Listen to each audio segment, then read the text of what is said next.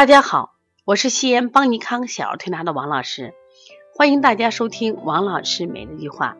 今天我想分享的主题是孩子咳嗽了一个月我都不见好。今天我们接了一个一岁多啊，马上两岁的孩子，妈妈就反映啊，这个孩子咳嗽一个多月了，就是不见好，最近呢有点加重了。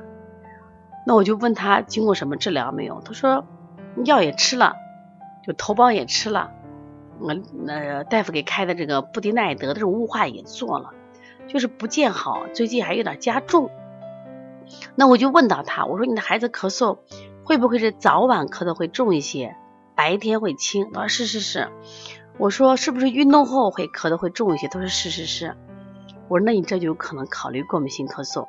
妈妈说：“哎呦，今就是也是今天医生也给我这样说了。”我说：“你要知道啊，当孩子咳嗽超过一个月的时候，你首先就不要考虑他是一般的什么支气管炎呀啊支气管肺炎的咳嗽。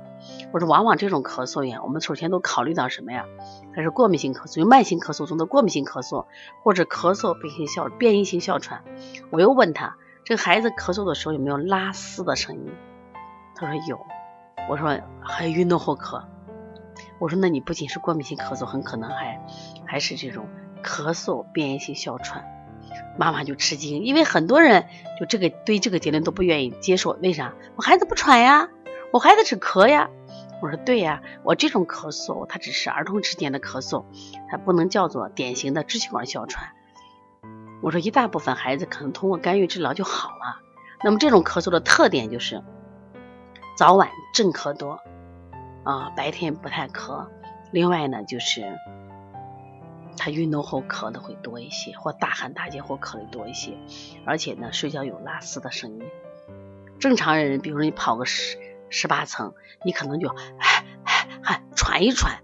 但是呢，可怪这种高气道反应的孩子，他不仅是唉唉喘，他还有拉丝的声音。拉丝的声音一般都是喘的一种表现。所以希望大家注意。最后我说，那你医生给你应该是不是给你开这种抗过敏的？家长对这药也不了解，就跑到地下车库把那药取了。我一看，开的什么西替利嗪。我说医生给你当看过敏治了。我说你以前都是治错了。我这种病真的很容易被误诊。我但是呢，中医对这个病怎么治？他说顽咳久嗽，只当喘。对咳嗽一个月呢，我们就做什么脾肺肾的调理，就认为你气不足了。你虚了，中气不足了，我说重点调气机、调脾胃，它就好很多。所以不要慌，但是调起来不可能是一天就见效，慢慢的就好了。最近我们调理这样的咳嗽真的很多，这样的孩子知道吗？所以希望大家呢以后遇到这种慢性咳嗽，首先你就调整你的什么呀思路，而且慢性咳嗽多虚症。少实症，你看那急性咳嗽，你看来的咳的可急那种孩子，早上实症特别好调，就三五次就见效，他吃药还没咱推拿快。